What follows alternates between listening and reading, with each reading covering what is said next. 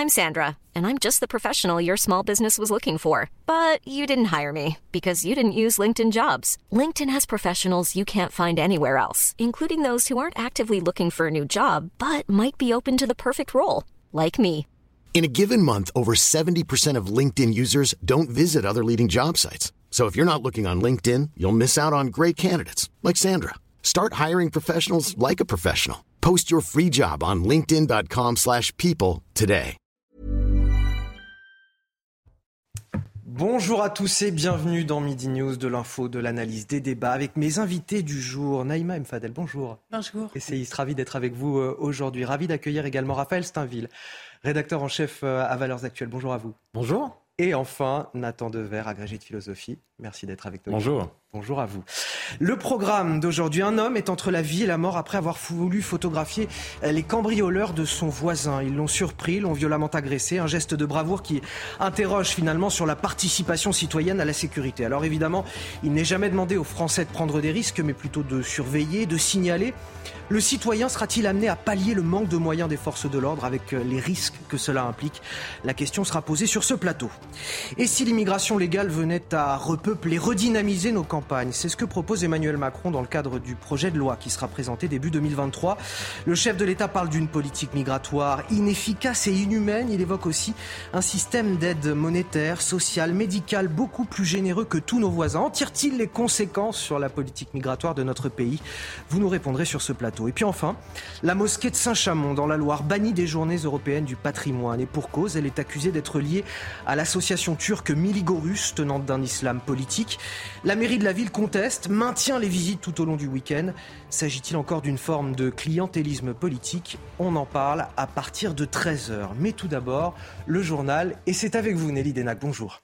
Bonjour Anthony, bonjour à tous. Je suis ravie de vous retrouver euh, pour euh, ce premier JT. On va partir à Londres où euh, l'histoire s'écrit encore avec un accès à la file d'attente pour apercevoir le cercueil d'Elisabeth II qui désormais est suspendu et ce pour au moins 6 heures en cause la forte affluence, comme ces images en attestent d'ailleurs. Le temps d'attente avant cette suspension, pensez bien, était monté à 14 heures, oui vous avez bien entendu, avec une queue qui dépassait allègrement les 8 kilomètres euh, pour la journée d'hier. Et puis, à trois jours maintenant des euh, funérailles, Charles III achève sa tournée, lui, dans le, Royaume-Uni. Dernière étape pour le nouveau souverain, c'est le Pays de Galles aujourd'hui, où on retrouve Florian Tardif, notre envoyé spécial à, Cardiff. Florian, euh, visite tout aussi politique d'ailleurs que ce qu'on a pu voir en Irlande du Nord ou en Écosse précédemment. Oui, tout à fait. Ultime étape de euh, ce tour des pays du Royaume-Uni pour le nouveau roi euh, du Royaume-Uni, Charles III. Ultime étape et peut-être étape la plus symbolique pour celui qui fut euh, pendant plus de 64 ans prince de Galles. On attend ici la venue du couple royal, venue et visite qui devrait débuter dans un premier temps par une messe célébrée en la cathédrale de Landave qui se trouve à quelques kilomètres à peine de là où nous nous trouvons. Ensuite, il prendra, vous voyez qu'il y a d'ores et déjà du monde autour de nous, cette artère principale située au centre de Cardiff afin de se rendre au Parlement euh, gallois. Vous parliez d'une visite politique, visite politique bien évidemment parce que euh, le nouveau roi du Royaume-Uni rencontrera le Premier ministre, le Premier ministre euh, gallois. Sont tiendront euh, tous les deux et euh, le nouveau roi euh, prononcera un discours assez court dans l'enceinte du Parlement gallois avant de revenir ici au pied du château de Cardiff, cette forteresse médiévale où le nouveau roi accompagné de la reine consort s'entretiendront tous deux avec quelques 2000 chanceux qui pourront pénétrer dans l'enceinte de la forteresse. Ils ont d'ores et déjà débuté leur à faire la queue ce matin assez tôt. Vous les voyez avec cette, cette file d'attente qui longe euh, la, forteresse médiévale. Ce sont euh, ces personnes-là euh, qui, qui attendent maintenant depuis plusieurs heures, qui pourront s'entretenir peut-être pendant quelques instants avec le nouveau roi du Royaume-Uni et la reine consort qui sera présente durant cette visite. Merci beaucoup Florian pour toutes ces précisions et ces belles images sous ce magnifique soleil de, de Cardiff. Et puis, en marge de ces commémorations, et ça n'a rien à voir, hein, deux policiers ont été poignardés ce matin dans le centre de Londres. Ils ont été transportés à l'hôpital. Aucun détail d'ailleurs sur leur état de santé n'a pu être dévoilé à ce stade. C'est une attaque d'ailleurs qui n'est pas traitée comme euh, liée au terrorisme, selon euh, la police locale. Sachez qu'au moins un millier de vols ont dû être euh, annulés, des retards et des appels à, ne pas voyager lancés en cause une grève des aiguilleurs. Ils réclament des augmentations de salaire ainsi que l'accélération des recrutements. Et puis, dans l'actualité internationale, à nouveau, l'ONU souhaite envoyer une équipe à Izium, en Ukraine, afin d'enquêter sur des allégations de fausses communes. Un site a en effet été découvert dans cette ville reprise aux Russes il y a seulement quelques jours. La police régionale évoque d'ores et déjà 450 tombes. Certaines personnes auraient été tuées par balles, d'autres dans des bombardements. On en vient donc à cette 39e édition des euh, Journées euh, du patrimoine, une année placée sous euh, le signe du patrimoine durable, l'occasion de pousser les portes, vous le savez, de nombreux édifices nationaux. Marie Conan et Pierre-François Altermat, ce matin, ont choisi de nous faire visiter le, le Petit Palais, c'est en plein cœur de Paris.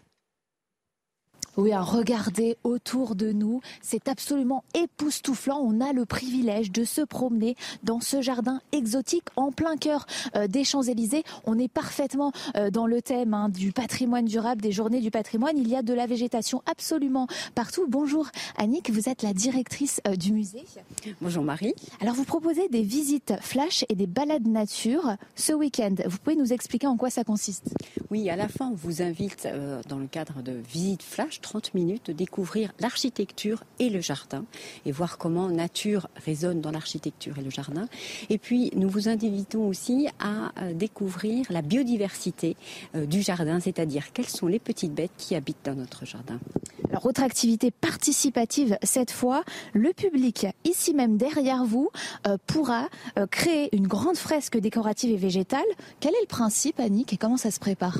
Alors, l'idée, c'est un travail, une proposition, un projet collectif.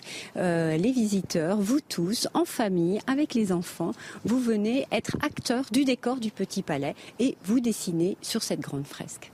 Merci euh, beaucoup, Annick. Voilà pour l'essentiel. C'est à vous, Anthony, pour le début du débat. Merci Nelly Dena, qu'on vous retrouve tout à l'heure à 13h pour un nouveau journal. Je suis toujours sur ce plateau avec Raphaël Steinville, Naïm Fadel et Nathan Dever pour décrypter l'actualité. Et on va tout d'abord prendre la direction de la Loire-Atlantique. Un habitant de Pornic aujourd'hui entre la vie et la mort pour un acte de bravoure. Il est témoin d'un cambriolage chez un voisin absent et il décide de sortir de sa voiture pour prendre des photos et apporter des preuves à la gendarmerie. Seulement voilà, les malfaiteurs le surprennent et il est alors violemment agressé. Le reportage à Michael Chailloux. À 5 km du cœur de la cité balnéaire de Pornic, voici le petit village isolé du Tabier. Cinq maisons, dont une résidence secondaire. C'est là que dimanche en plein après-midi, un des habitants a été sauvagement agressé par deux cambrioleurs. Sous le choc, Jean-Marc, un voisin, raconte. Il passait juste euh, le long de la route et puis euh, il a aperçu qu'il y avait euh, une voiture qui ne devait pas être là parce que c'est une maison secondaire et puis les gens étaient partis, partis chez eux. Quoi. Ils rentraient sur Paris. Quoi c'est des bêtes sauvages, quoi. C'est, pas humain ce qui, ce qui, ce qui s'est produit ici. Un des cambrioleurs porte plusieurs coups de couteau et de marteau à la tête de la victime. Âgé de 65 ans, ce voisin est aujourd'hui entre la vie et la mort. En voyant le véhicule suspect et les deux cambrioleurs, il avait voulu prendre des photos pour la gendarmerie. Pornic étant une commune qui adhère à l'opération participation citoyenne qui associe les habitants à la lutte contre l'insécurité. Que vous fassiez remonter l'information, on vous y encourage, on a même besoin de vous. En revanche, que vous interveniez vous-même et que euh, vous mettiez euh, même un temps soit peu dans le rôle euh, de la gendarmerie, c'est pas du tout ce que nous leur demandons. Cet individu-là, c'est un héros de notre temps. Ce sont des gens qui, sont, qui ont des réactions de, de courage et il faut vraiment le saluer. La brigade de recherche de Pornic et la section de recherche de Nantes sont saisies. Pour l'heure, les deux cambrioleurs courent toujours. Euh, c'est un héros, mais c'est tout de même cher payé pour, euh, pour cet homme et surtout pour un cambriolage. Et ça pose question, ça donne l'impression qu'on fait appel finalement aux citoyens pour pallier un manque de moyens quelque part euh, des forces de l'ordre. Et le résultat, c'est ce drame. Qui devrait risquer en France sa vie pour un cambriolage finalement? Personne, mais peut-être la, la, la, première réaction, c'est que si habituellement on est, habitué à commenter euh, euh, des, drames qui ont lieu dans des grandes villes, qu'il s'agisse de Paris, Marseille, euh, Lyon, avec un certain nombre de quartiers bien identifiés, on s'aperçoit que, cette violence euh, elle gangrène toute la société et euh, aucun, aucune ville, aucun village et même aucun hameau aujourd'hui, puisque en l'occurrence, il s'agit même pas d'un village, mais d'un hameau, lorsqu'on a cinq, euh, cinq maisons isolées qui, qui sont, personne n'est épargné par, par cette violence. après, cette, cette vigilance citoyenne à laquelle sont appelés ces, ces, habitants, notamment à Pornic, alors, elle, est... je, précise que le, le, le, gendarme le rappelle dans ce reportage, c'est qu'il n'est nullement question dans ce genre de d'intervenir. Voilà, d'intervenir. C'est voilà, s'il s'agit de surveiller, de signaler. Elle est d'autant plus euh, possible euh, que les gens se connaissent euh, que euh, euh, lorsque un étranger au, village ou au hameau survient, c'est presque un étonnement. Donc ils sont en alerte lorsque quelque chose d'inhabituel se passe. Dans une grande ville, c'est beaucoup plus compliqué. mais on voit. C'est vrai quand on est quand on aime bien un voisin, n'importe qui aurait envie de faire pareil pour pouvoir les décider. C'est parce que justement les gens se connaissent, s'apprécient, vivent ensemble pour le coup et vivent un, un vrai vivre ensemble et non pas quelque chose qui est de l'ordre du du, marketing qu'on essaierait de, marteler comme quelque chose de possible. Mais là, c'est vraiment une réalité que vivent ces gens-là, que ces réflexes sont possibles. Mais on voit toutes les limites. C'est-à-dire que face à, une, une, barbarie de plus en plus euh, importante avec des, des, euh, des, délinquants qui sont, qui sont prêts à tout, euh, le, le, moindre, le moindre réflexe citoyen, pour le coup, ou humain, tout simplement, est presque impossible aujourd'hui. Je rappelle l'horreur de l'agression. Elle reçoit des, coups de couteau et des coups de marteau sur la tête. Oui, c'est-à-dire qu'auparavant, vous aviez quand même dans la ruralité euh, des cambriolages, parce que souvent les cambrioleurs allaient dans, en milieu rural parce qu'ils pensaient être beaucoup plus tranquilles. C'est pas pareil euh, que l'autre délinquance qui s'est aussi déplacée, euh, notamment tout ce qui est autour du deal de drogue, etc. Mais c'est vrai que en milieu rural on avait quand même surtout les maisons secondaires parce qu'on savait que c'était tranquille et il y avait des cambriolages. Ce qui change là, par contre, c'est qu'auparavant, quand un voisin voyait des cambrioleurs, il se sauvait les cambrioleurs. Aujourd'hui, ils s'arrêtent, ils agressent le, la personne qui les, qui les prenait en photo. Donc c'est ça qui est Une forme de sauvagerie en fait dans le exactement et c'est dans la délinquance. Voilà. Et c'est ça qui est, qui, qui est très très inquiétant, c'est ce, ce, degré de sauvagerie, c'est-à-dire qu'on est prêt. Enfin, le cambrioleur n'a pas eu peur, ils se sont arrêtés pour l'agresser et avec une sauvagerie euh, extrême. Concernant les, euh, les voisins euh, vigilants, parce que ça existe aussi dans les communes, pas qu'en milieu rural, ça s'est mis en place aussi parce que les citoyens se sont rendus compte qu'ils devaient aussi en fait s'auto gérer en termes de sécurité dans, dans leur... Est-ce qu'il n'est pas là le problème aujourd'hui de devoir pallier au manque de moyens des forces de l'ordre? Alors bon, je comprends bien que les, les, les policiers, les gendarmes ne puissent pas être partout sur le territoire en même temps et en tous les lieux, et d'autant plus dans un hameau de 5 habitants où manifestement euh, le propriétaire de la maison n'était pas là puisque c'est mm. une maison secondaire. Donc effectivement, tout le monde ne peut pas être partout. Il peut y avoir des caméras de surveillance, il peut y avoir de, voilà, d'autres systèmes qui permettent d'éviter d'avoir à impliquer peut-être le citoyen dans des phénomènes comme ceci. Bien sûr, vous avez tout à fait raison. La première remarque qu'il faut faire, c'est que l'acte de, euh, cet homme de 65 ans est absolument héroïque extrêmement courageux. Euh, euh, je pense que même en, prenant ces photographies, il, savait qu'il s'exposait à une menace physique, à un danger, j'imagine, je suppose, c'est une hypothèse. Mais une fois qu'on a dit ça... Mais un cambriolage ne vaut quand même pas la... non, bien sûr, bien sûr. je veux dire, je, pense qu'il savait qu'il prenait un risque en faisant ça, et il l'a fait de manière héroïque. Je dis pas ça pour, pour justifier la chose, loin de là, mais pour saluer le courage de son action. Bien sûr. Une fois qu'on a dit cela, qu'on prend un peu de recul, ce n'est pas normalement dans une société bien constituée, ce n'est pas aux voisins qu'il revient d'être vigilant et, à qui euh, il incombe, si vous voulez, de faire le travail euh, de, la police. Et quand je dis ça, c'est pas du tout pour accuser euh, ou pour jeter du soupçon sur les voisins qui le font. C'est pour dire juste que dans une société où on, on incite les voisins à la vigilance, même si c'est une vigilance qui consiste uniquement à dénoncer auprès de la police ou à rapporter des événements qu'on observe, ça signifie qu'il y a derrière un vide puisque ce sont les citoyens qui reprennent ce plein-là, si vous voulez, de la surveillance, ça signifie que derrière, il y a eu un retrait. Et en l'occurrence, concernant la question des cambriolages, ce qui est très intéressant, bon, en milieu urbain, de manière générale, disons, il est quand même très difficile d'interpeller des cambrioleurs. En milieu urbain, il y a des caméras de vidéosurveillance de plus en plus, ce qui fait que quand même on peut plus ou moins suivre et les arrêter de plus en plus. Mais en milieu rural, ce qu'on voit se développer de manière, je dirais, euh, quand même exponentielle, c'est soit des caméras de vidéosurveillance, soit des leurs donnant l'impression qu'il y a des caméras de vidéosurveillance, etc., etc. Et ça, ça m'a rappelé, vous savez, dans le, dans le Léviathan, il y a un texte de Hobbes sur le fait que euh, la notion de serrure, la notion de protection de sa maison contre les cambriolages, euh, dans une société, c'est la dernière relique de l'état de nature, celui où l'homme est un loup pour l'homme, celui où on peut tous s'entretuer, celui où on peut tous se massacrer. C'est-à-dire que l'État, il est supposé nous faire sortir de l'état de nature, apporter sécurité et bien-être.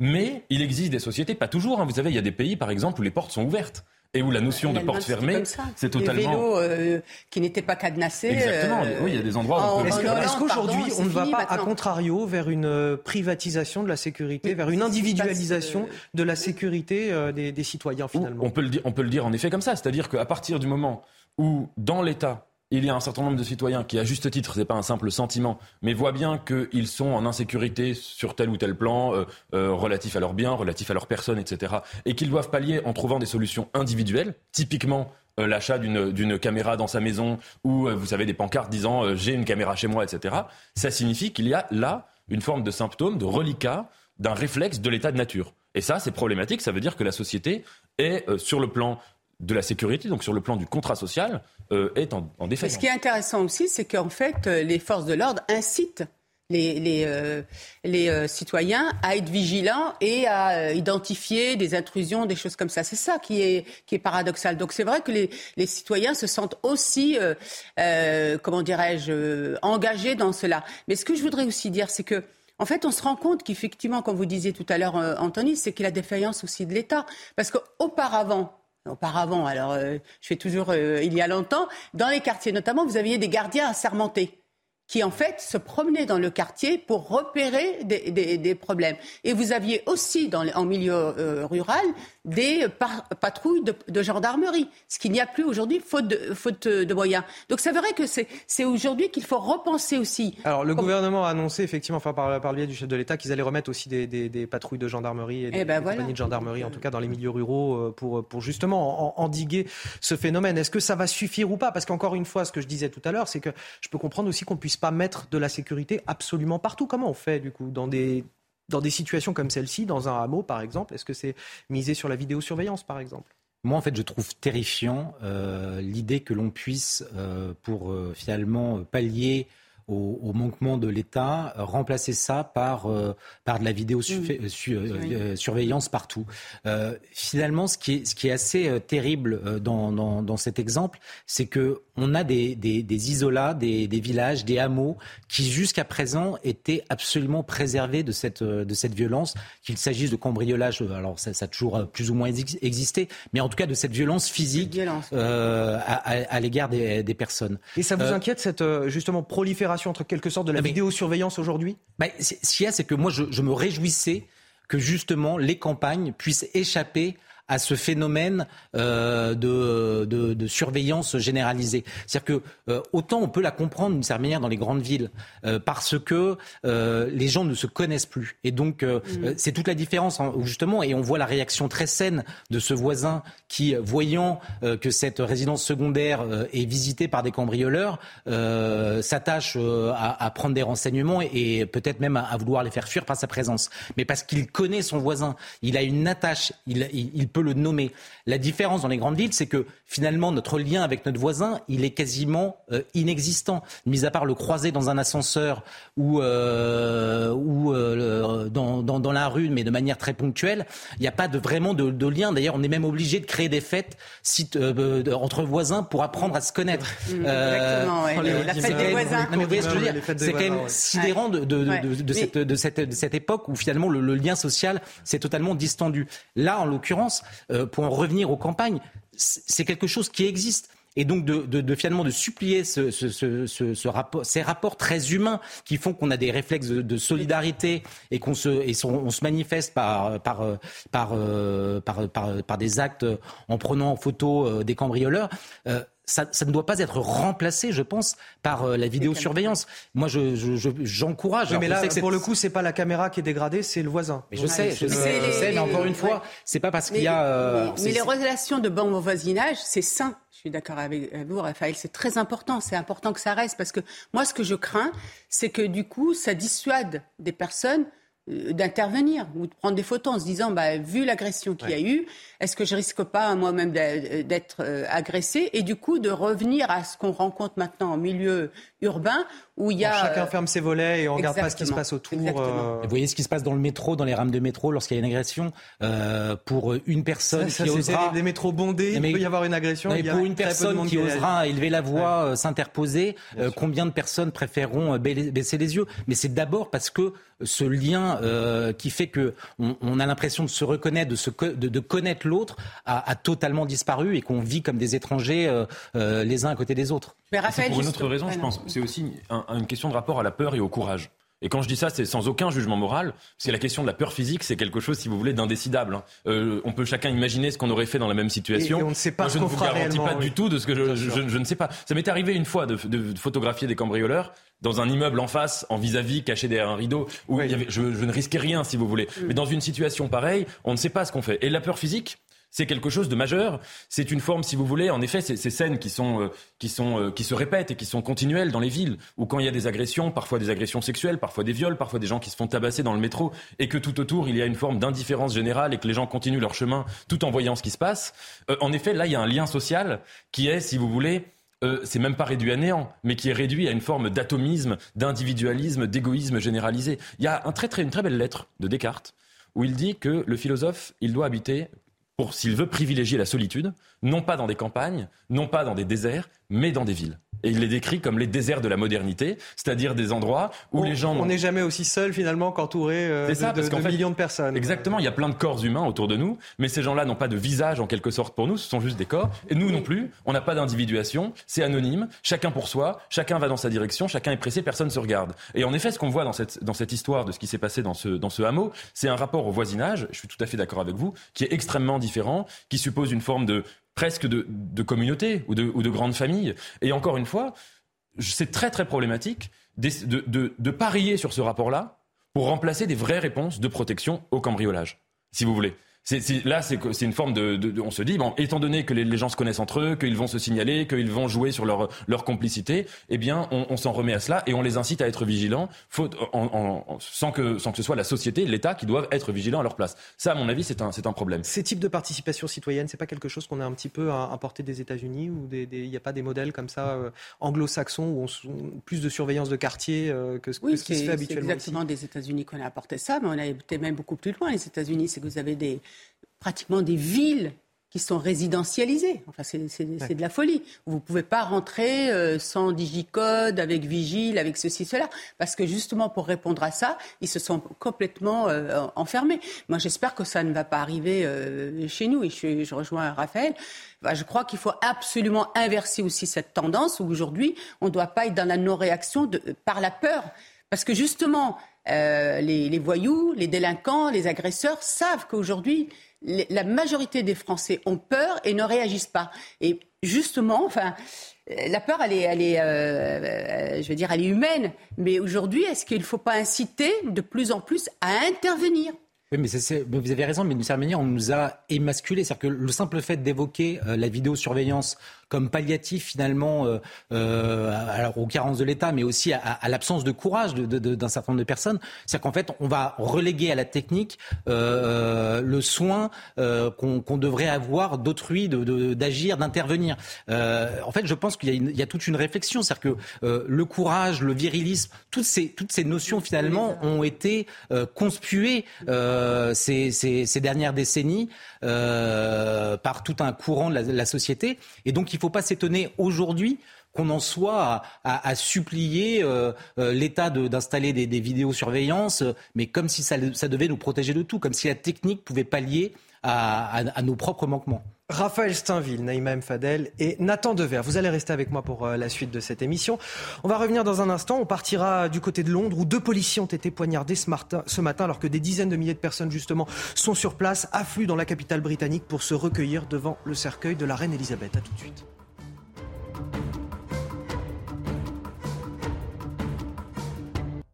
Midi News, deuxième partie. J'ai toujours le plaisir d'être avec euh, Raphaël Steinville, Nathan Dever et Naïma M. Fadel pour décrypter l'actualité. Vous voyez ces images en direct euh, de la cathédrale de Cardiff au Pays de Galles. Euh, le roi Charles et la reine Camilla sont présentes sur place, Camilla Parker Bowles, pour rendre hommage évidemment à, la reine Elisabeth décédée la semaine dernière. Voilà ces images qui nous parviennent en direct de la cathédrale de Cardiff. Tout de suite, le rappel de l'actualité, c'est avec Sandra Chiombo.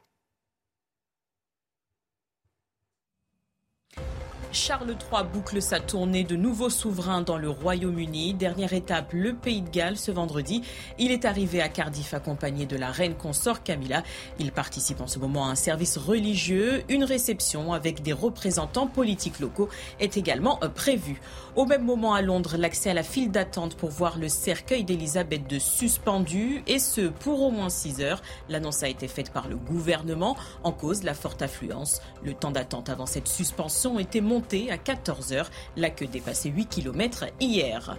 Roger Federer, la légende du tennis mondial, tire sa révérence. À 41 ans, il compte plus de 1500 matchs en 24 ans. Il a remporté 103 trophées, 20 titres du Grand Chelem, dont 8 fois Wimbledon. La Lever Cup, la semaine prochaine à Londres, sera sa dernière apparition sur le circuit. Alors que le roi Charles III achève sa tournée des quatre nations au, Pays de Galles à, Cardiff, des dizaines de milliers de personnes, on vient de le voir, affluent à Londres pour se recueillir devant le cercueil de la reine Elisabeth. Et justement, ce matin, ce sont deux policiers à Londres, dans le centre-ville, qui ont été poignardés ce matin. On va retrouver sur place Régine Delfour. Régine, bonjour. Euh, deux policiers poignardés, alors que justement Londres est sous le coup d'un dispositif de sécurité exceptionnel. Que sait-on euh, des faits qui se sont déroulés pour le moment? Oui, bonjour Anthony. Eh bien, écoutez, ça s'est déroulé ici dans ce quartier de Leicester Square. Alors, c'est un quartier qui est très animé. Hein. Vous pouvez voir, il y a énormément de théâtres. Donc, le quartier là où nous sommes, ça s'est passé dans cette rue hein, de Salisbury Avenue, et euh, est entièrement bouclé. Nous avons vu euh, tout à l'heure la police scientifique. Ce que l'on sait, c'est que vers 6 heures du matin, 7 heures du matin, heure française, deux policiers ont été attaqués par un homme. Deux policiers ont été attaqués à, un homme qui était armé d'un couteau. Alors, euh, il aurait attaqué auparavant un secouriste les policiers se seraient avancés vers lui. Au début, il aurait été plutôt conciliant il aurait sorti un couteau, blessant l'un au cou, l'autre au bras. On sait également que donc euh, les policiers ont été transportés à l'hôpital, que leur état n'est pas, ils ne sont pas dans un état critique. L'homme aurait été euh, arrêté euh, avec un taser et puis il aurait été également conduit à l'hôpital. Le maire de Londres, Sadiq Khan, a qualifié cette attaque épouvantable et a invité toute personne ayant des informations à contacter la police pour le moment, euh, il a été établi que ce n'était pas une attaque terroriste, Anthony. Voilà pour euh, les précisions avec Régine Delfour. Merci à vous. Merci également à Charles Baget qui est derrière la caméra. On revient en France à présent avec Emmanuel Macron qui veut installer les étrangers qui arrivent en France à la campagne, dans les milieux ruraux, là où la population est en déclin, là où nous devons fermer des classes dans les écoles et les collèges. Une mesure euh, qu'il veut inscrire dans le projet de loi immigration qui sera présenté euh, début 2023. Écoutez comment il, justifie cette mesure euh, face au préfet. C'était hier à l'Elysée. Les explications avec Geoffrey Defebvre.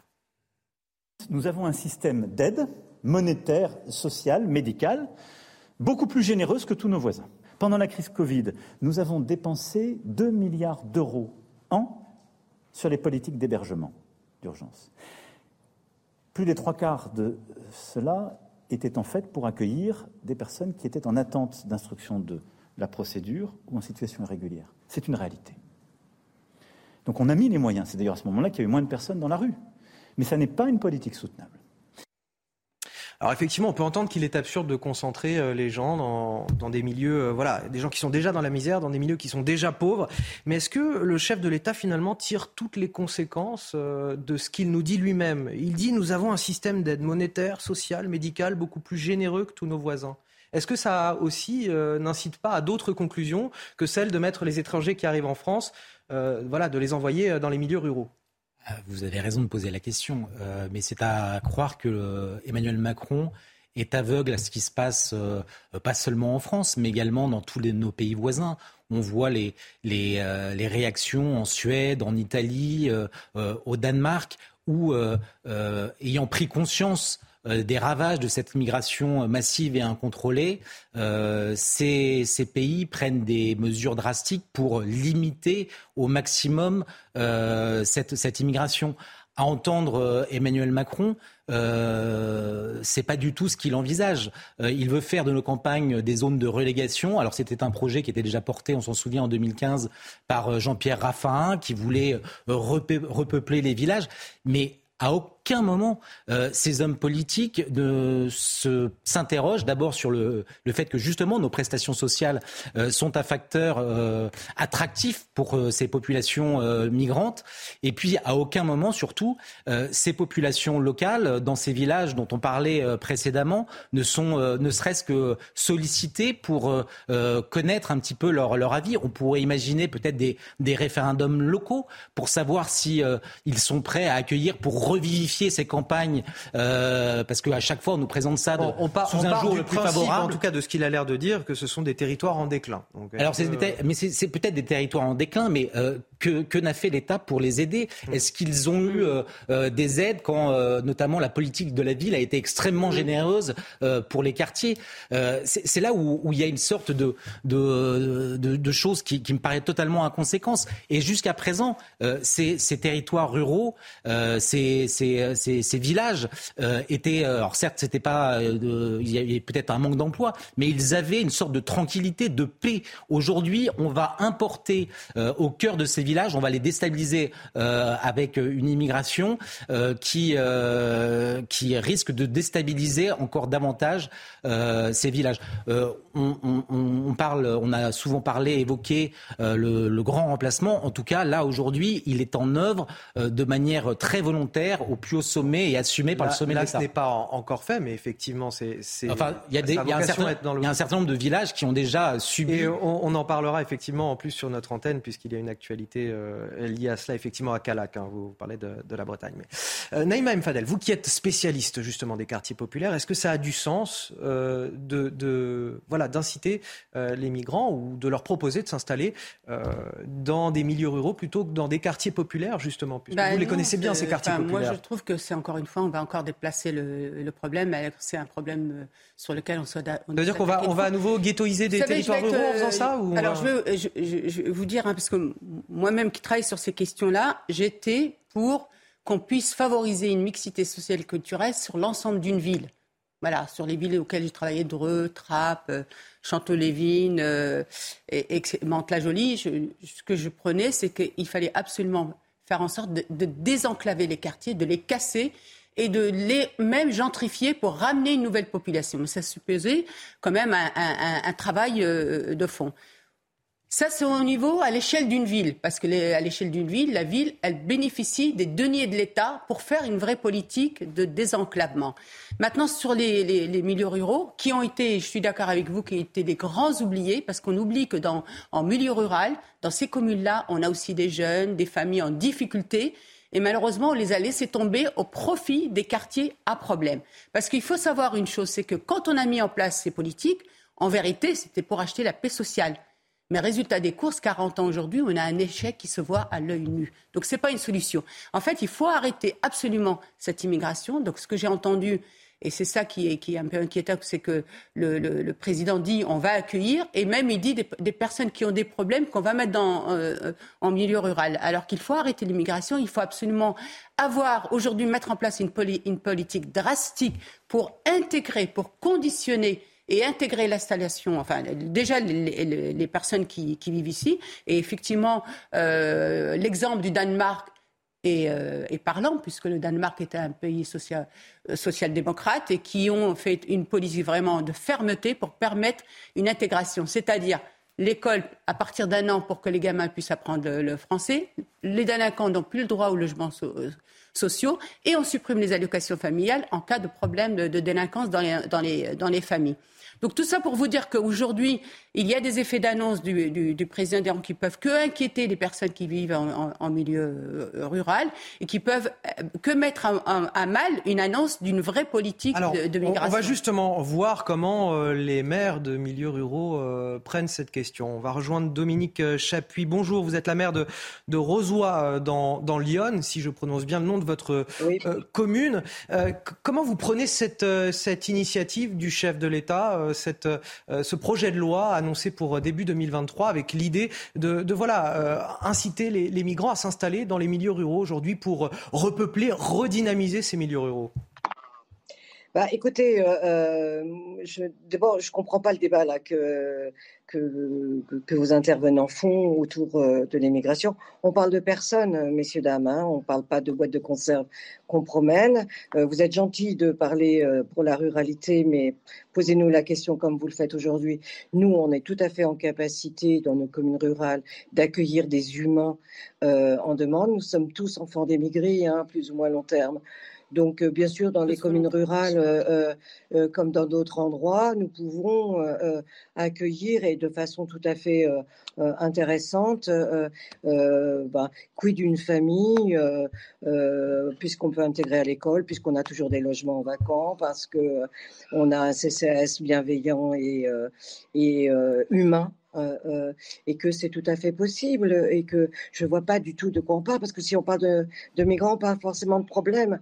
Je je, je piche pas trop. Euh, bah, alors, je, vous savez quoi, Dominique Chapuis, je vous, je vous propose de laisser peut-être les intervenants sur ce plateau vous répondre sur, sur cette question précisément. En quoi on, on peut ou pas parler d'un problème lié à l'immigration, Raphaël Steinville oui, deux, questions. Euh, d'abord, euh, je, salue bien évidemment votre générosité, votre extrême générosité, mais euh, est-ce que cette générosité ne devrait pas d'abord, vous parliez de logement vacant, aller d'abord à vos administrés, à vos administrés et, aux nationaux? La deuxième chose, c'est est-ce que vous parlez, vous dites qu'on parle au nom de, ces populations rurales, mais est-ce que vous avez interrogé vos administrés pour savoir s'ils sont favorables à l'accueil de centres de migrants dans votre ville?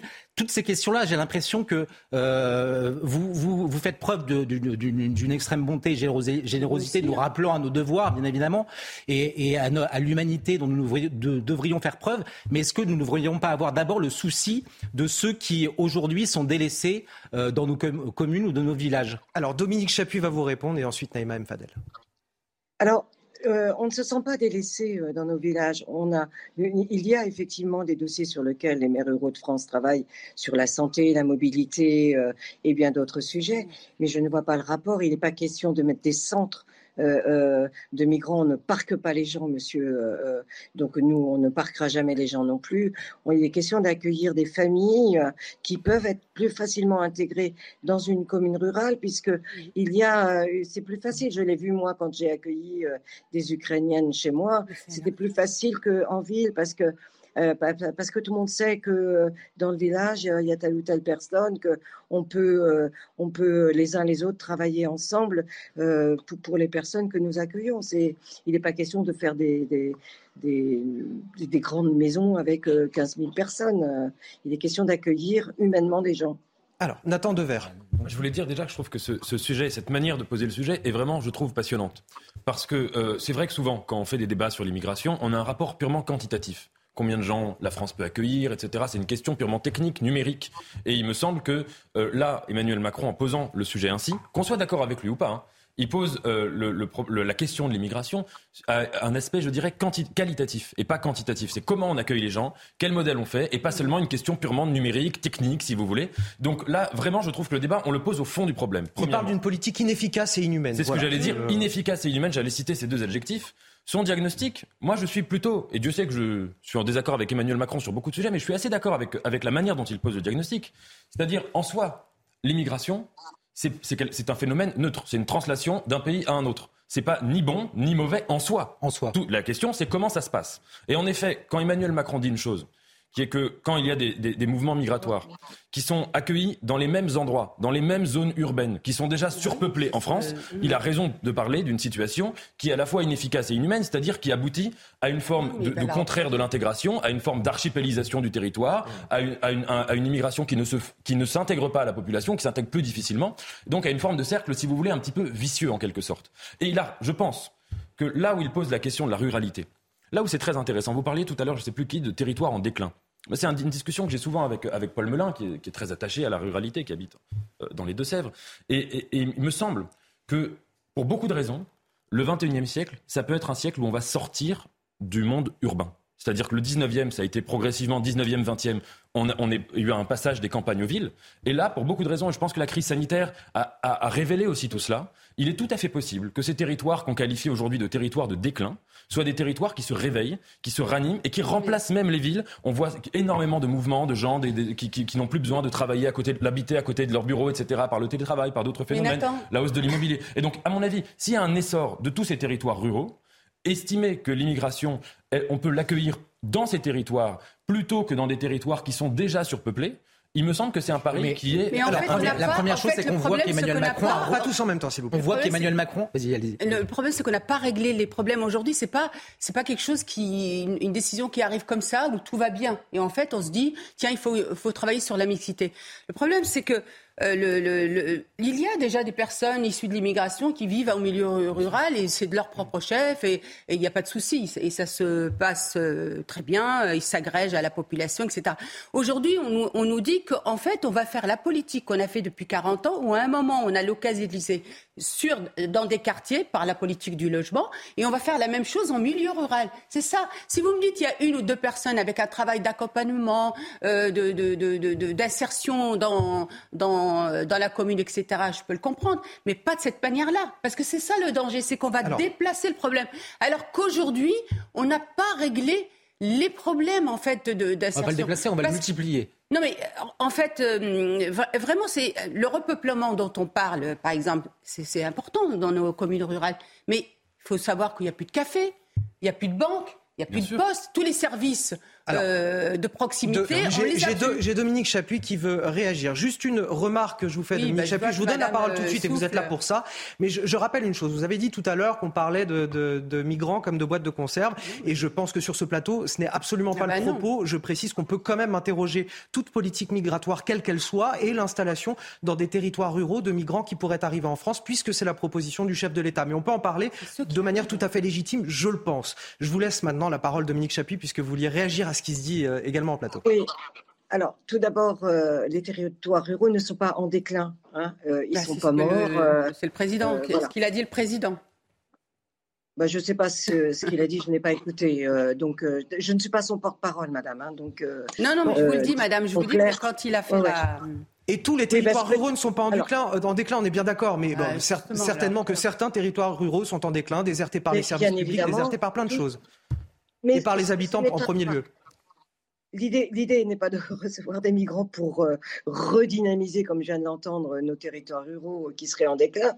L'idée, elle n'est pas là. L'idée, elle est de dire, et c'est déjà le cas depuis longtemps, sauf que ce n'était pas quantifié, euh, que euh, des migrants peuvent s'installer dans des territoires ruraux comme, comme dans, dans, des villes, et tous les problèmes de migrants ne sont pas liés aux quartiers difficiles ou autres. Enfin, je, je, je pense qu'on manque. Mais alors dites ça, dites ça au chef de l'État. J'entends bien, mais ce sont les termes qui ont été employés et la question de la pauvreté dans ces quartiers-là et justement mm. d'éviter de cumuler la pauvreté à la pauvreté en faisant venir des migrants dans ces quartiers-là, c'est typiquement la question qui a été évoquée par le chef de l'État quand il a décidé, euh, quand il a dit voilà ce qu'il prévoyait pour 2023 avec ce projet de loi immigration. Mais on, entend votre point de vue, mais c'est n'est pas nous qui l'avons traité en plateau. Non, non, non, d'accord, je, mais voilà, c'est mon point de vue, comme, comme mon point de vue est de dire qu'en ruralité, on, a, on ne va pas accueillir des migrants pour redynamiser nos communes, mais c'est parce que nous sommes dynamiques que nous pouvons accueillir des migrants. Merci, euh, euh, merci à vous, Dominique Chapuis, d'avoir euh, réagi sur notre antenne et d'avoir accepté de venir nous parler. Deux remarques peut-être. Euh, la première, c'est que les propos d'Emmanuel Macron, on voit à travers ses propos qu'il a renoncé à lutter contre l'immigration, pas seulement la limiter, mais en tout cas prendre ne serait-ce que, que, que, la conscience des, difficultés que ça pose aujourd'hui. Euh, c'est euh, encore un accueil bras ouverts et puis les, les, campagnes, les, les territoires ruraux seront chargés d'accueillir de, ces migrants. Et la deuxième chose, moi, il se trouve qu'en 2015, j'étais à, à, Loudun, où, où petite commune que connaît bien Paul Lemelin, parce que c'est à côté de chez lui, où euh, cette commune euh, euh, devait accueillir et a accueilli un, camp de migrants de 90 personnes. Je me suis intéressé, juste avant de venir à cette émission, à l'évolution du vote dans cette petite commune. en, 2000, en, 2000, en 2012, Marine Le Pen fait 16%.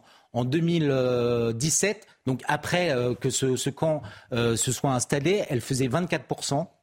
Et aujourd'hui, elle fait 29%, donc on est bien au-delà de ces, de, ces scores euh, nationaux. Et elle fait 47% au second tour face à Emmanuel Macron. On voit que la population locale, dans ce cas de figure, confrontée à cette immigration nouvelle venue s'implanter sans que jamais les populations locales n'aient été interrogées pour savoir s'ils si, s'ils voulaient euh, supporter le poids de cette immigration, aujourd'hui sont de plus en plus contre euh, les, projets de, de nos élites. Un mot. Je peux dire un tout petit mot on, y reviendra, on y reviendra après, Naïma, mais euh, Nathan, je vous laisse finir puisque vous allez partir. Par-delà les désaccords qu'on a pu avoir dans, le débat, je suis tout à fait d'accord avec vous sur deux points. Premièrement, sur la nécessité que tout cela soit un processus démocratisé, c'est-à-dire qu'on ne peut pas imposer quoi que ce soit à une population. Et je pense que sur la question de l'immigration, là où il y a eu aussi des crispations en France, c'est qu'il y a eu parfois et même peut-être souvent, dans la manière de se traiter ce débat, quelque chose qui n'était pas assez démocratique. C'est-à-dire, en effet, les référendums locaux, tout ce que vous disiez, faire participer la population, écouter la population, c'est absolument majeur. Et la deuxième, c'est que tout, il faudrait revenir dessus. Mais évidemment que le phénomène migratoire, il doit être conditionné à certaines choses euh, pour, pour le bien de tout le monde, des populations accueillantes et des populations accueillies. Et ça, je suis d'accord aussi là-dessus. Nathan Dever, euh, j'en profite pour vous remercier puisque vous allez euh, quitter ce, plateau. On va marquer une courte pause. On va revenir, on va continuer à parler un petit peu de ça juste après euh, la pause parce que je sens que vous avez pas mal de choses à dire. On a encore quelques éléments à, vous montrer. Restez avec nous sur CNews. On revient à, à 13h avec un nouveau journal de Nelly Denac.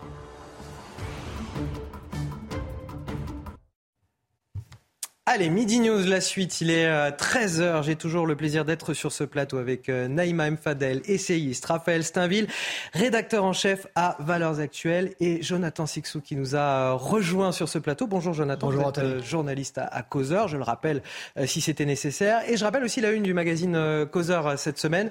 C'est Marcel Gauchet, une interview de Marcel Gauchet. Pourquoi Macron ne comprend rien à la France? Voilà ce que vous pouvez retrouver dans vos kiosques cette semaine.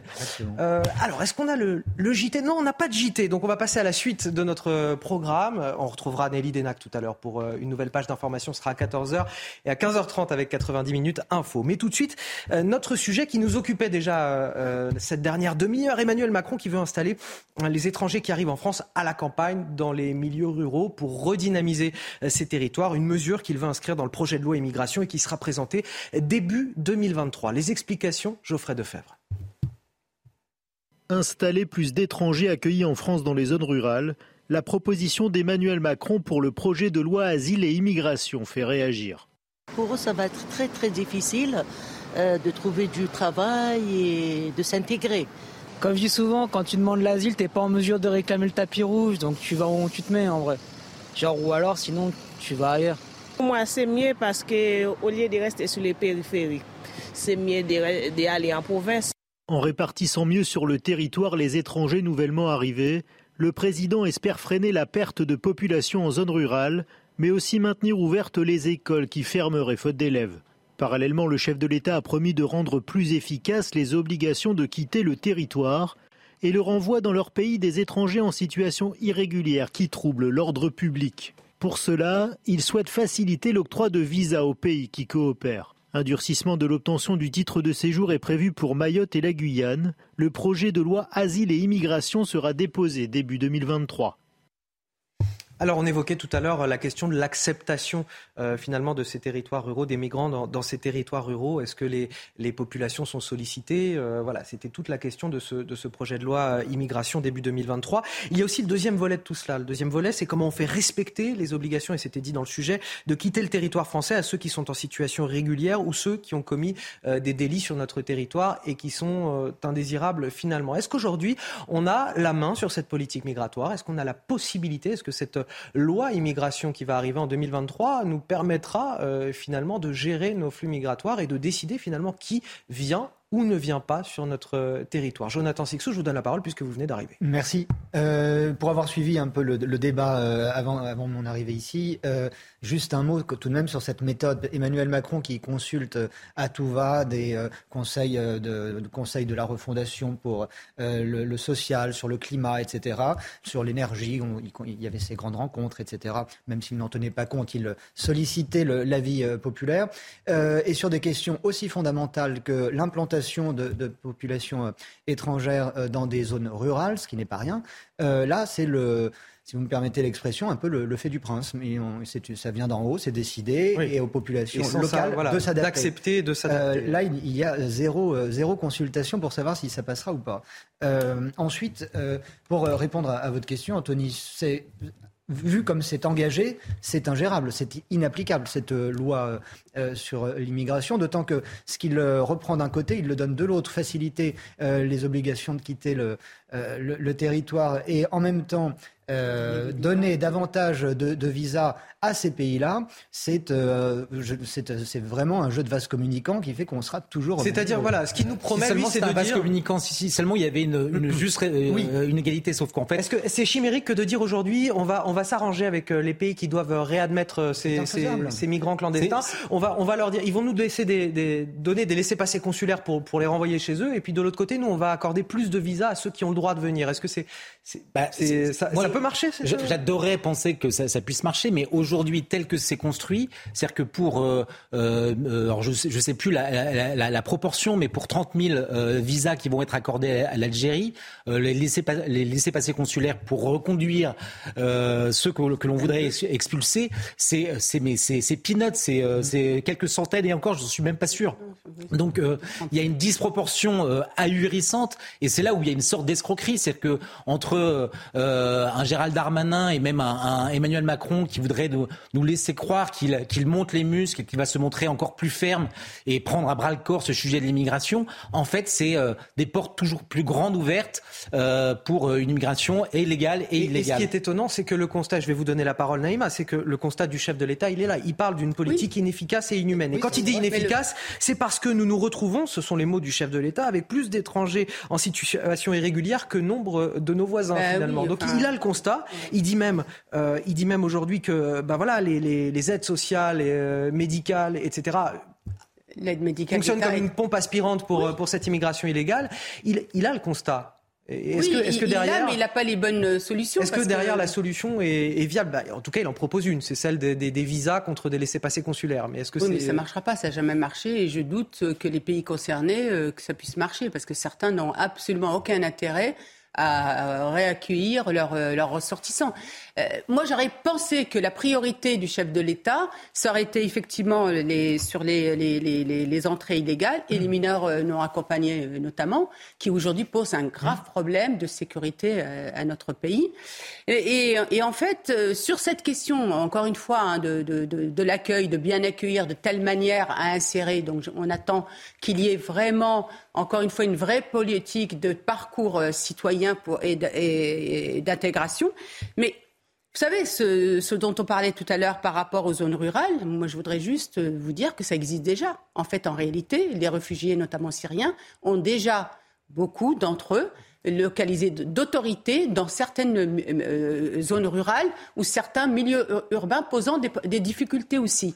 Et donc là aujourd'hui, en fait, aujourd'hui, ce qu'il souhaite le président de la République, c'est tout simplement, je, je comprends ça, généraliser. Alors qu'aujourd'hui, on a un enjeu capital sur les quartiers populaires. Il faut absolument travailler à désenclaver ces quartiers. Moi, j'ai fait des propositions dans mon livre.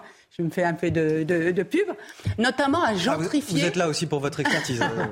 notamment à gentrifier les quartiers. Vous savez, Aujourd'hui, le, fait d'être dans l'entre-soi, c'est parce que tout est dans l'entre-soi. Vous avez les écoles, les centres sociaux, les centres culturels, vous avez le terrain de foot, vous avez tout qui permet qu'en fait les, habitants ne sortent plus mmh. de leur quartier et sont dans un espèce de mimétisme et de non-intégration. Commençons déjà à faire une politique, effectivement, à s'attaquer à ça pour permettre que d'autres personnes viennent habiter dans ces quartiers? C'est possible quand on les appelle plus des logements, des habitats sociaux, mais qu'on revienne à auparavant, où c'était des lieux de mixité sociale et culturelle, puisque c'était des habitats à loyer modéré, où on, a, on, a, on accueillit tout le monde, notamment les classes, euh, les classes moyennes. Mettons aussi je vais vous dire, des espaces aussi de socialisation et d'altérité, de connaissance de la culture française, tels que les résidences d'artistes tels que les espaces de coworking. Ça, ça, ça, ça, arrivera non, Non, mais vous pouvez, moi je l'ai proposé dans mon livre par rapport à, au Val-Forêt. Si vous allez au Val-Forêt, vous regardez la configuration du Val-Forêt, il y a des possibilités. Mais encore une fois, il faut avoir la volonté et de s'attaquer vraiment à une politique qui permette aussi cette gentrification. Jonathan, c'est le mot de la fin et on avance sur d'autres sujets. Le, problème de la mixité, c'est qu'il se pose dès le départ avec une certaine immigration qui représente le gros de l'immigration illégale aujourd'hui en provenance euh, de, Syrie et, des pays euh, subsahariens. Ce sont des hommes seuls. Ce sont, il n'y a pas d'enfants, il n'y a pas de femmes, quasiment pas. Et vous vous retrouvez dans certaines localités, ça avait été le cas avec euh, des, des, réfugiés syriens ou présentés comme tels, euh, dans des zones rurales où, hormis euh, un travail euh, agraire, il n'y a strictement rien à faire. Et vous aviez des, des, des centres comme ça avec des dizaines de types qui, qui, qui, qui pardonnez-moi l'expression, qui zonaient. Ils n'avaient aucune activité, il n'y avait pas de cours de français, il n'y avait pas aucune insertion à une sensibilisation quelconque à notre culture et notre civilisation qui leur était proposée. C'est-à-dire en théorie. Et donc, on n'est même plus là en train de parler de mixité, on est en train, il faudrait parler de, de, de, de population. Et loin de, ça n'est pas parler de ces gens-là comme des boîtes de conserve, mais c'est parler de gens qu'il faut savoir, des flux qu'il faut savoir mais maîtriser et gérer. C'est justement les aider, comme l'Allemagne. Regardez l'Allemagne, ce qu'ils ont fait, c'est qu'ils ont mis en place une vraie politique d'obligation pour avoir les aides pour les réfugiés à suivre les cours d'allemand. Si vous ne les suivez pas, il y a suppression euh, voilà, Effectivement, euh, Emmanuel Macron parlait en tout cas d'une mesure similaire, en tout cas pour l'apprentissage du, du, français. Euh, on va avancer sur un autre sujet à présent, la mosquée de Saint-Chamond dans la Loire, retirée des journées du patrimoine. Pourquoi? Parce que cette mosquée serait en lien avec l'association turque Miligorus, association controversée accusée de défendre un islam politique. C'est donc le ministère de la Culture qui a retiré euh, la mosquée de cette liste des journées du patrimoine. Et pourtant, et pourtant, la mairie ne soutient pas cette mesure. Les explications, Quentin Griebel et Marine Sabourin. Le retrait de la mosquée de Saint-Chamond des journées européennes du patrimoine fait réagir. Cette décision intervient après plusieurs signalements de l'opposition municipale au ministère de la Culture. Il y a un problème euh, avec cette, mouvance puisqu'elle est euh, radicale et récemment illustrée par ces faits de radicalisation islamiste en ayant invité eh un islamiste notoire, un influenceur, Mohamed Nadir, en conférence le 14 janvier 2022 à Saint-Chamond. J'ai aussitôt alerté eh les autorités, tous les acteurs voilà, des autorités nationales et locales. En effet, cette mosquée est connue pour être affiliée à Milis Gorus, association célèbre pour ses liens avec le pouvoir politique turc. Elle avait notamment refusé l'année dernière de signer la charte des principes pour l'islam de France. Dans un communiqué, la mosquée réagit. Les personnes qui tentent de nous empêcher de participer aux journées européennes du patrimoine sont en réalité les véritables séparatistes. Ils sont animés par ce sentiment de haine envers tout ce qui est de musulmans. Nous œuvrons pour le dialogue, la paix, la tolérance. Ce sont des artisans de la haine, de la calomnie et de xénophobie. La mairie affirme quant à elle qu'aucun élément probant ne peut justifier une interdiction ou une annulation de cette manifestation. Malgré son retrait du site du ministère de la Culture, la mosquée de Saint-Chamond, soutenue par la municipalité, l'assure, elle accueillera des visiteurs tout le week-end.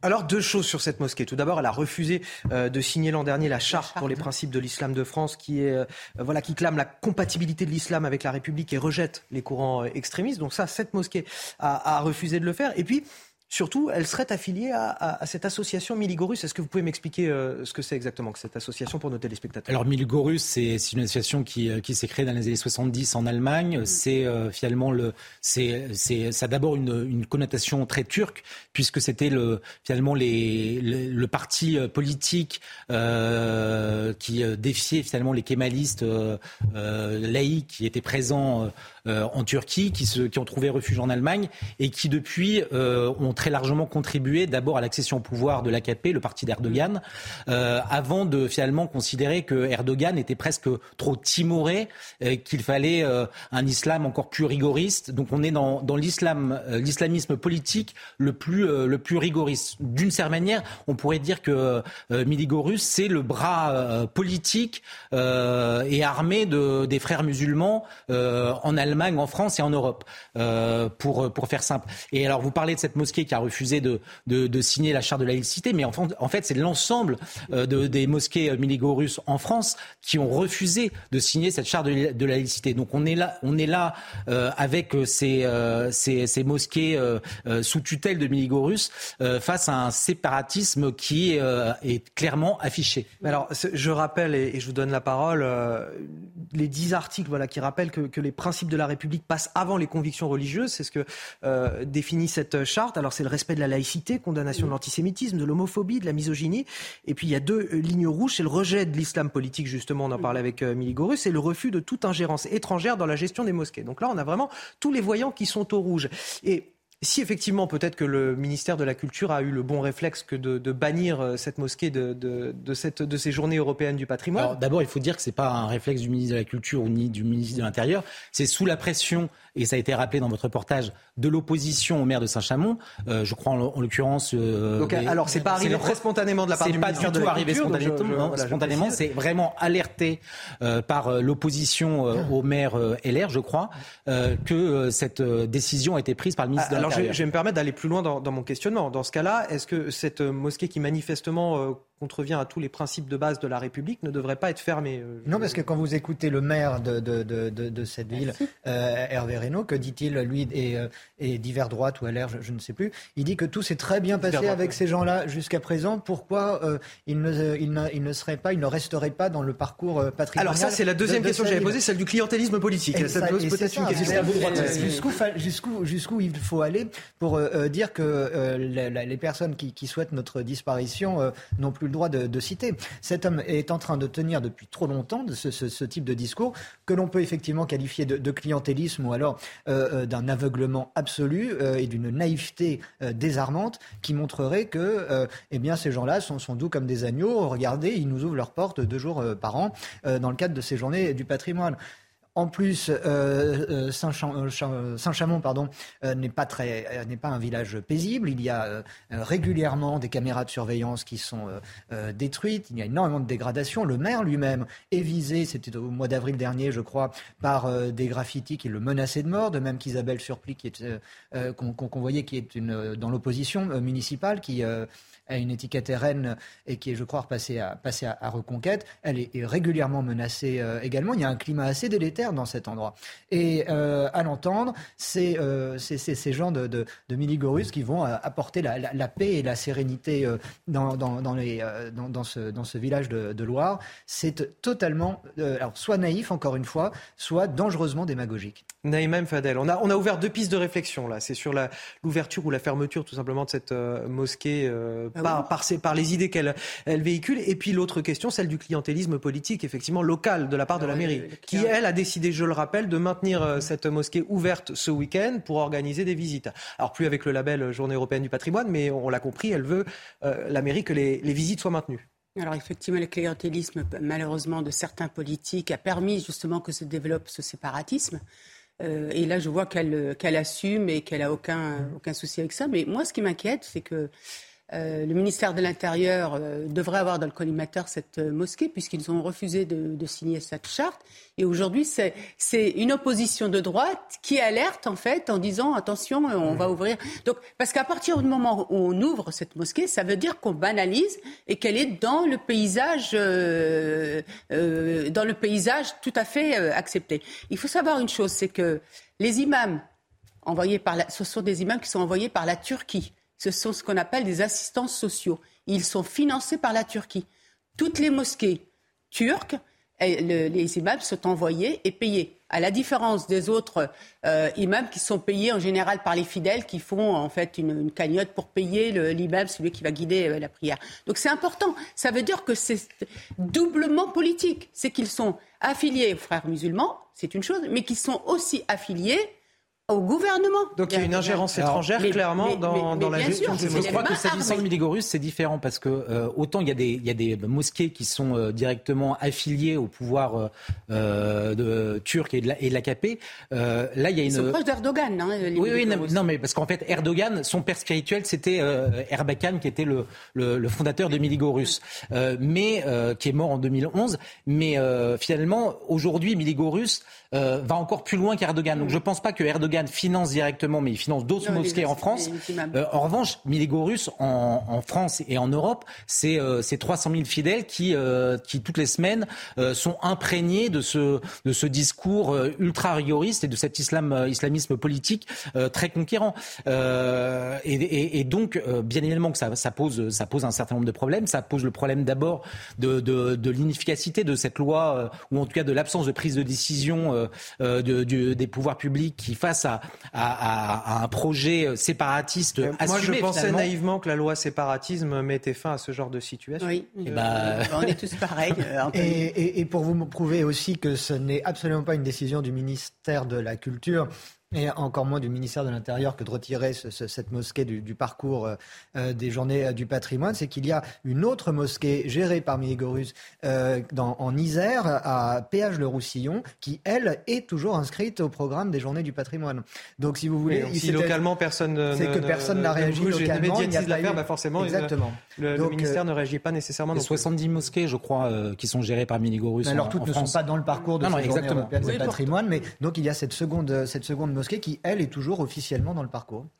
Ça montre bien que c'est localement que les décisions peuvent être prises aussi, puisque là, c'est l'opposition municipale qui a pu faire en sorte que cette, euh, cette mosquée soit retirée, bien que la mairie, dans un, un, cadre euh, local, le maintienne. Et alors sur la, la question du clientélisme politique, euh, là aussi, je me disais, bon, c'est souvent quelque chose de c'est souvent la gauche, par exemple. On dit c'est souvent la gauche, là pas du tout finalement. oui, c'est ça, c'est-à-dire que euh, à l'islamo-gauchisme répond un, un, islamo-droitisme qui est souvent plus euh, discret, euh, encore moins enfin, qui n'est pas assumé politiquement, sauf de manière très ponctuelle lorsque les caméras se braquent sur sur un, cas très particulier et, et celui-ci est très emblématique de, de des liens dont entre certaines municipalités et euh, une population euh, musulmane implantée et qui euh, fait son fait son sel d'un certain nombre de de, faiblesses de,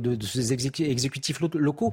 Ce qui est intéressant dans, ces journées du patrimoine européennes, c'est que on voit à quel point un certain nombre d'associations culturelles musulmanes s'emparent de, ces journées et font du soft power.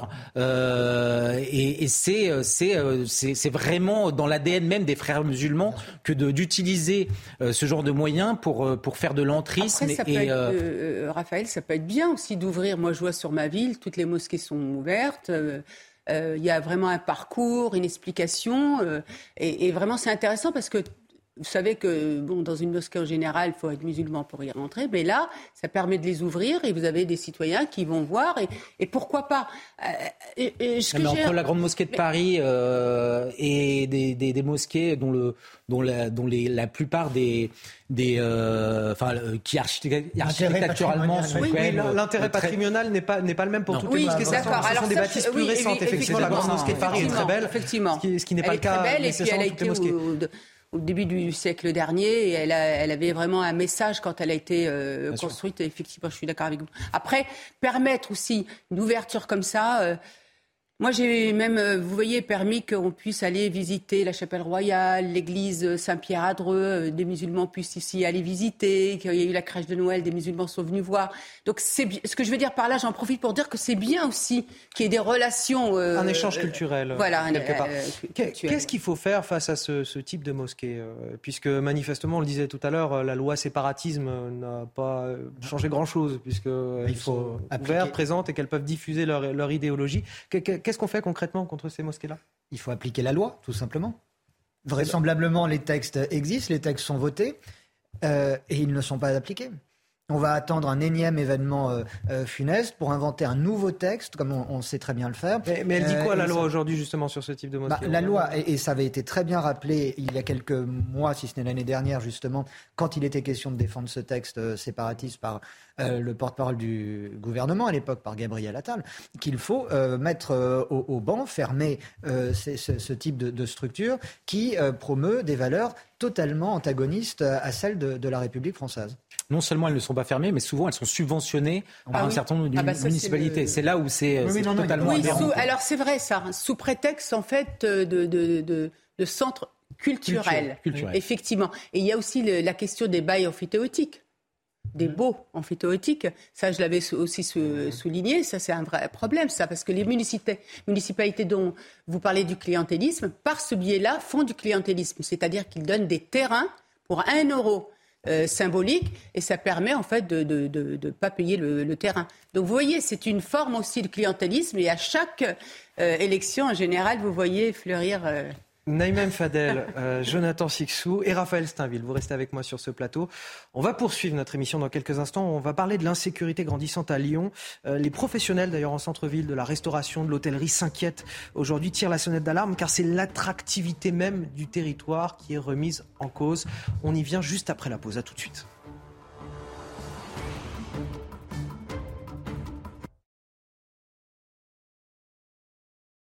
Il est quasiment 13h30. On se retrouve dans, Midi News. Et vous voyez cette image en direct, l'actualité qui se déroule sous nos yeux.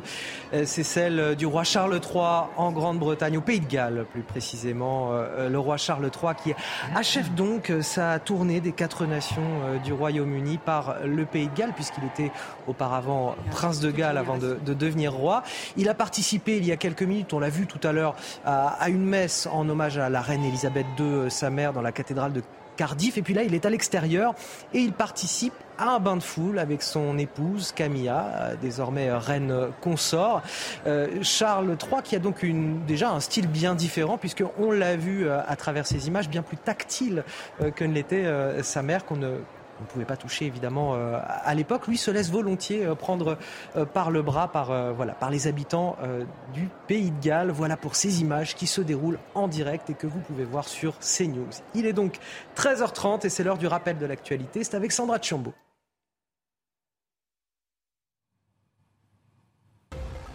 Le pape François ne se rendra pas aux funérailles de la reine Elisabeth II. Elles auront lieu lundi prochain à l'abbaye de Westminster à Londres.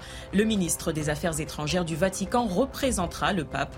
Près de 500 chefs d'État et monarques du monde entier ont été invités par la famille royale. Erdogan appelle à mettre fin à la guerre en Ukraine, je cite, au plus vite. Il évoque la voie diplomatique. Le président turc s'est exprimé devant le sommet de l'Organisation de coopération de Shanghai, une rencontre en présence notamment de Vladimir Poutine. Les deux chefs d'État doivent se rencontrer en marge de cette réunion. Au moins un millier de vols annulés, des retards et des appels à ne pas voyager. Le secteur aérien français est perturbé au départ comme à l'arrivée aujourd'hui, en cause d'une grève des aiguilleurs. Un service minimum est toutefois assuré dans 16 aéroports au moins.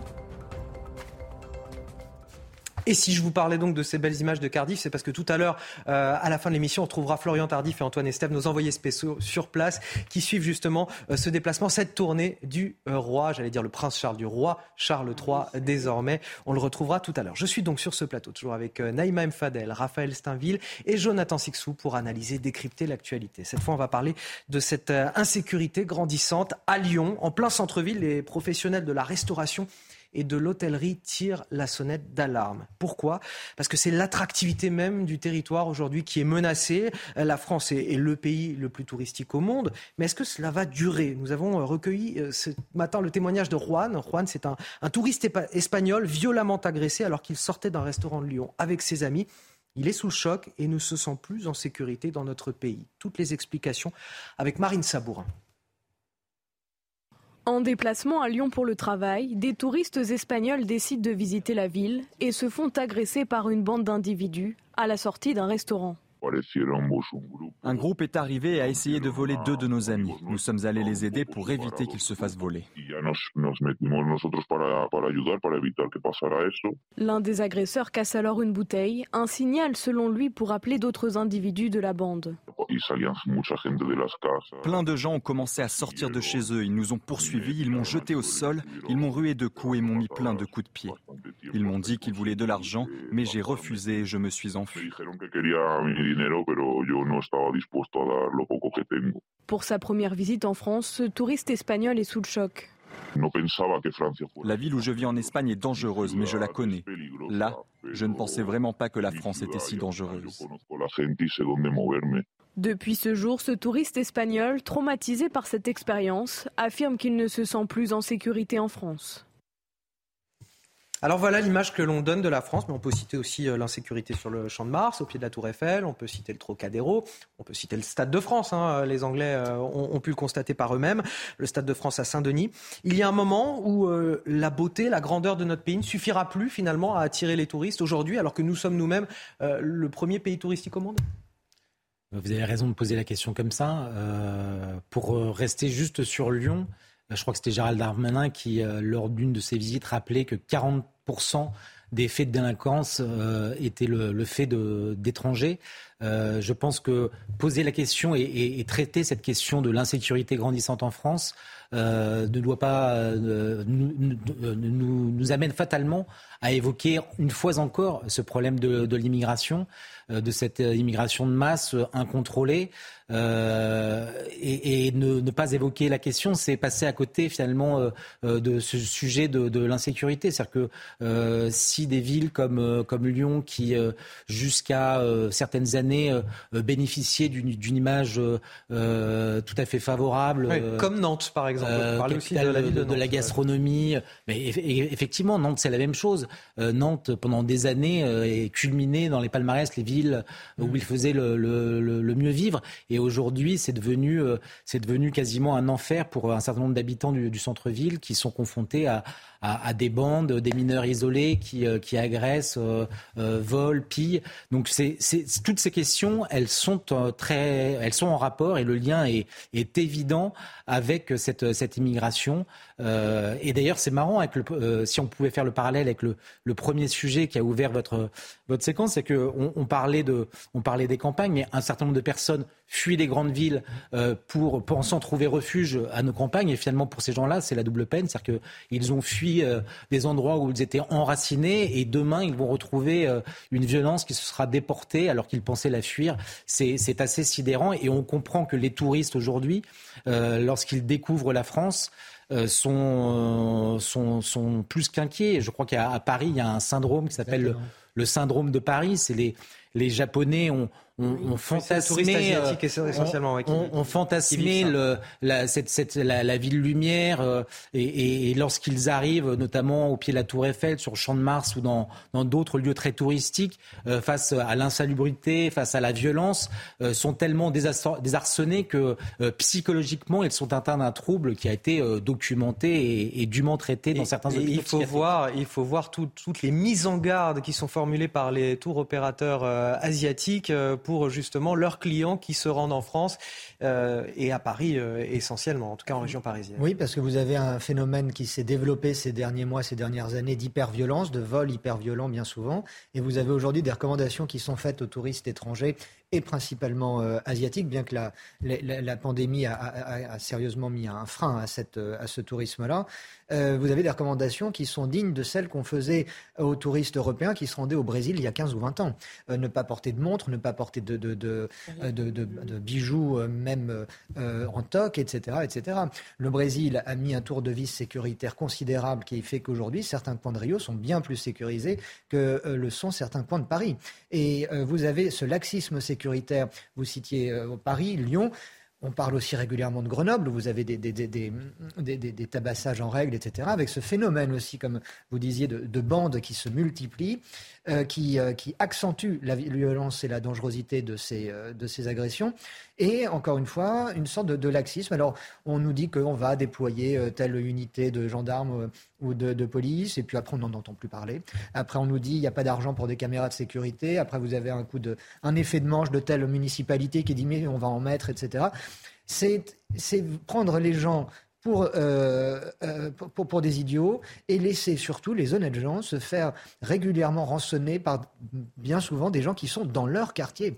Et on parlait, euh, depuis que le ministre de l'Intérieur a officialisé la, nouvelle, dans bien des cas, dans ces grandes villes, quasiment 50% de, ces actes sont dus à des mineurs dits isolés ou à d'autres immigrés en situation irrégulière. On les connaît, on les identifie et on ne fait rien.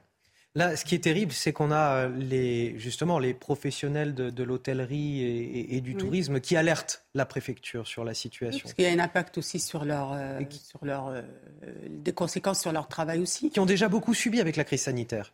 Oui, je voudrais citer aussi Bordeaux qui n'a pas été cité, qui était une, vraie, une ville extrêmement sécure, qui aujourd'hui est insécure, du fait effectivement d'une surreprésentation des mineurs euh, non accompagnés, qu'ils soient mineurs ou pas. D'ailleurs, on sait très bien que c'est un appel d'air et que beaucoup ne sont pas en fait des mineurs. 70%, hein, le chiffre qui a été avancé dernièrement, ne seraient pas euh, des mineurs. Donc là aussi, il y a une idéologie, puisque les Verts participe aussi de ce laxisme, de cette porte ouverte qui fait qu'aujourd'hui, beaucoup s'installent aussi là-bas en raison de, du fait qu'ils euh, sont extrêmement euh, euh, réticents à tout ce qui est vidéosurveillance, etc. Mais vous, savez, Anthony, ça rejoint ce qu'on se disait au début quand on, abordait cette question-là euh, de l'immigration, d'une vraie politique, etc., qui soit une politique même d'accueil, mais euh, euh, ce n'est pas un problème. Il y a des gens qui, font des demandes de leur pays d'origine et qu'on a besoin d'accueillir pour des différents métiers, etc.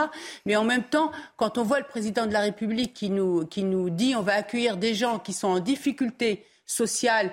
Euh, et en même temps, on voit qu'on n'a pas réglé les problèmes, et notamment les problèmes liés à l'immigration euh, illégale et aux mineurs euh, non accompagnés. Vous savez, ce que je ressens, je vais être honnête avec vous, par rapport à ce qui est devenu notre, notamment Paris. Paris, moi, c'est, moi j'habite en province. Paris, c'était la, la capitale euh, auxquels on montait pour même admirer la beauté de, de Paris. On prenait les métros, c'était voilà, et tout le monde rêvait de Paris. Tous les romantiques rêvaient de faire euh, un week-end à Paris ou une, un séjour au Paris. Ce n'est plus le cas. Et beaucoup, effectivement, de Parisiens maintenant s'en vont de Paris. Et c'est devenu une ville, effectivement, dortoir. C'est une, une, ville sale où, quand on a des enfants, notamment étudiants, ben, on a peur pour eux. On a un chiffre, euh, puisque vous parlez de Paris justement, et on, l'évoquera aussi dans la matinale week-end, mais 30% euh, de plaintes supplémentaires en 2022 euh, pour viol et agression sexuelle dans la capitale. Oui, ça, ça fait écho à un autre classement. C'est-à-dire que je crois que s'il est un classement où la France cumule les trusts, les premières places, c'est bien le, classement des villes les plus criminogènes d'Europe. Pour, pour mémoire, sur les cinq premières villes, quatre sont françaises, avec Nantes, Marseille, Nice, Paris et arrive en cinquième position Liège. Si on fait sur les 20 premières, euh, je crois qu'il y, a 15 villes françaises qui, qui appartiennent à ce classement.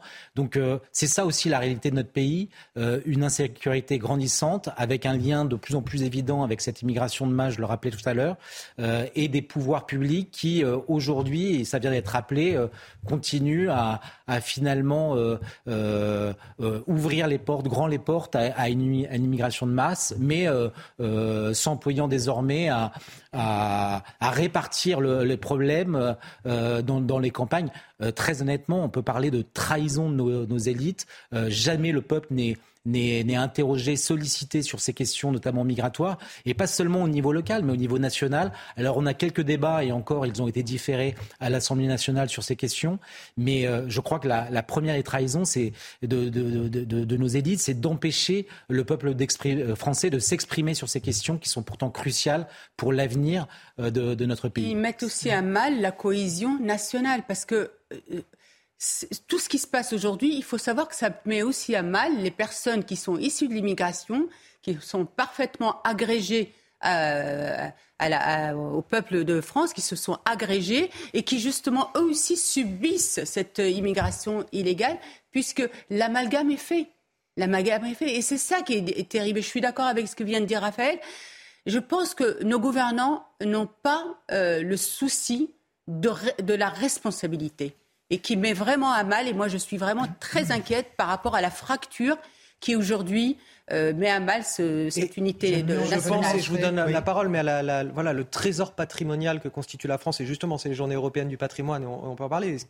La France qui attire donc beaucoup de touristes et qu'on est en train d'abîmer en fait. Complètement. Euh, je, je, je partage ce qui vient d'être dit, mais je nuance sur un point, c'est qu'à l'échelle municipale, euh, selon moi, il n'y a pas de trahison des élites. Pourquoi? Parce que euh, les idéologues doctrinaires que l'on voit à la tête de Paris, à la tête de Grenoble, à la tête de Lyon, désormais Bordeaux, ils ont été élus sur ce programme hors sol, sur ce programme totalement délirant, wokiste et, autres cancel culture qui euh, alimentent une sorte de réalité parallèle, leur monde magique. Quand vous écoutez Anne Hidalgo et ses conseillers de Paris s'exprimer, c'est nous vivons dans la ville la plus belle et la plus propre et la plus sécure du monde. C'est merveilleux ce qu'on la ville de, le, la ville d'Anne Hidalgo. Euh, et le problème, c'est qu'elle sape réellement, elle et son équipe, cette idéologie euh, doctrinaire, euh, par déni du réel, par déni de, de la vie que vivent les gens, euh, SAP finit par saper jusqu'à euh, jusqu'à notre patrimoine. Et, c'est le cas à Lyon aussi? C'est la, même. C'est le cas à Lyon puisque les, les, les, les hôteliers, les restaurateurs se plaignent, comme vous le rappeliez. Euh, dès lors que vous avez des hôteliers et des restaurateurs qui ne font plus le plein, ça veut dire que la clientèle ne va plus dans les musées, la clientèle ne visite plus les, monuments. Et pour vous donner un petit exemple de, de, de, de, de cette réalité hors sol, ce week-end, ce sont les journées du, du, patrimoine. Vous savez bien que ce type d'événement euh, européen est, est, est annoncé euh, des mois, pour ne pas dire années à l'avance. Ce dimanche, Anne Hidalgo, à Paris, a décidé que c'était la journée sans voiture. Donc les gens qui veulent découvrir le patrimoine de Paris, bah, eh ce sera en métro ou à pied, en espérant qu'il fasse Il faudra prendre une trottinette, passer le périph. Et euh, les Parisiens qui souhaitent, euh, qui souhaitent aller découvrir les richesses de leur ville euh, devront prendre leur mal en patience, à défaut de prendre leur pied. Mais je pense qu'il va falloir, et je ne pense, je ne sais pas autrement que par euh, simplement, entre guillemets simplement, prendre la parole comme nous le faisons régulièrement, écrire des notions comme nous le faisons régulièrement euh, dans, nos journaux euh, respectifs, le, danger que représentent ces gens qui ont certes été élus démocratiquement, mais c'est une aberration démocratique. Anne Hidalgo à Paris, par exemple, c'est à peine 17% des inscrits. Et pour finir, une dernière aberration concernant ces grandes villes, c'est le dernier endroit de France où vous avez un suffrage indirect. alors alors qu'on n'est pas parisien d'un arrondissement, on est ou, marseillais d'un arrondissement, on est marseillais ou parisien ou lyonnais de la ville dans son ensemble.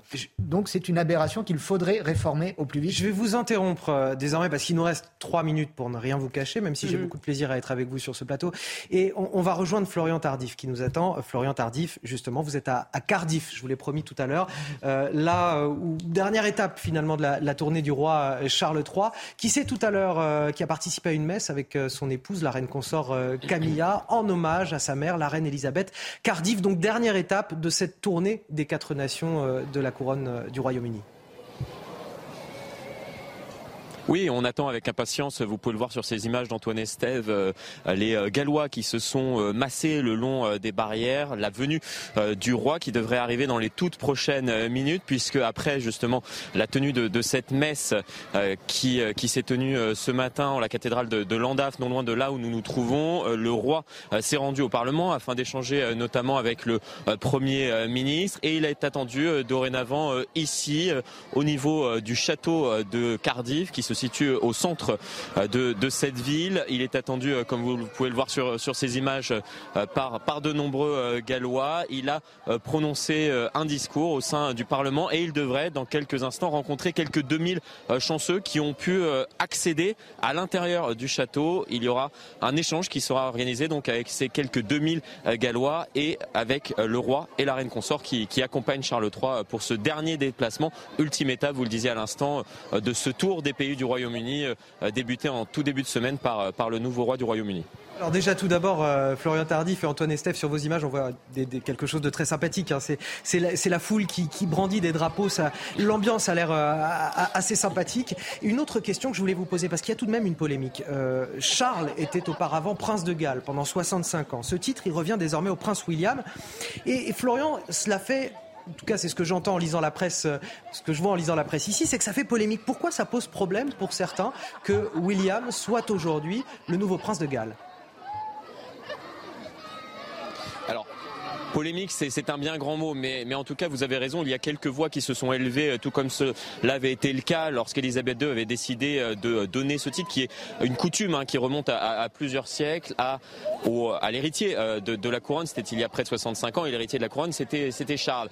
dorénavant, Charles a décidé de faire de même avec son fils William, et effectivement, il y a quelques voix qui se sont élevées en tout début de semaine. Une pétition a même été lancée, signée par quelques 27 000 Gallois, et on va vous montrer sur ces images d'Antoine Estève qu'effectivement, il y a des, personnes qui, protestent. Euh, vous voyez ces, trois femmes euh, qui euh, ont pris part donc à cette manifestation silencieuse organisée par des anti-monarchistes, anti-monarchie, excusez-moi. Ils sont assez peu nombreux, mais effectivement il y a quelques voix qui se sont élevées ces derniers jours pour protester à nouveau contre cette décision de Charles de respecter la coutume ici et de donner ce titre de prince de Galles non pas à un Gallois mais à son fils euh, héritier, héritier de la couronne. Donc voilà, il y a quelques voix qui, se sont euh, élevées, même si vous pouvez voir concrètement sur ces images qu'ils sont une petite euh, dizaine. Il y a ces, ces, trois femmes, il y a quelques personnes également un peu plus loin au niveau de la foule qui s'est massée de l'autre côté de là où nous nous trouvons, qui, qui protestent également contre la venue du roi et contre cette décision de ce dernier de donner, comme le veut la coutume, ce titre de prince de Galles, non pas à un Gallois, mais à son fils héritier de la couronne.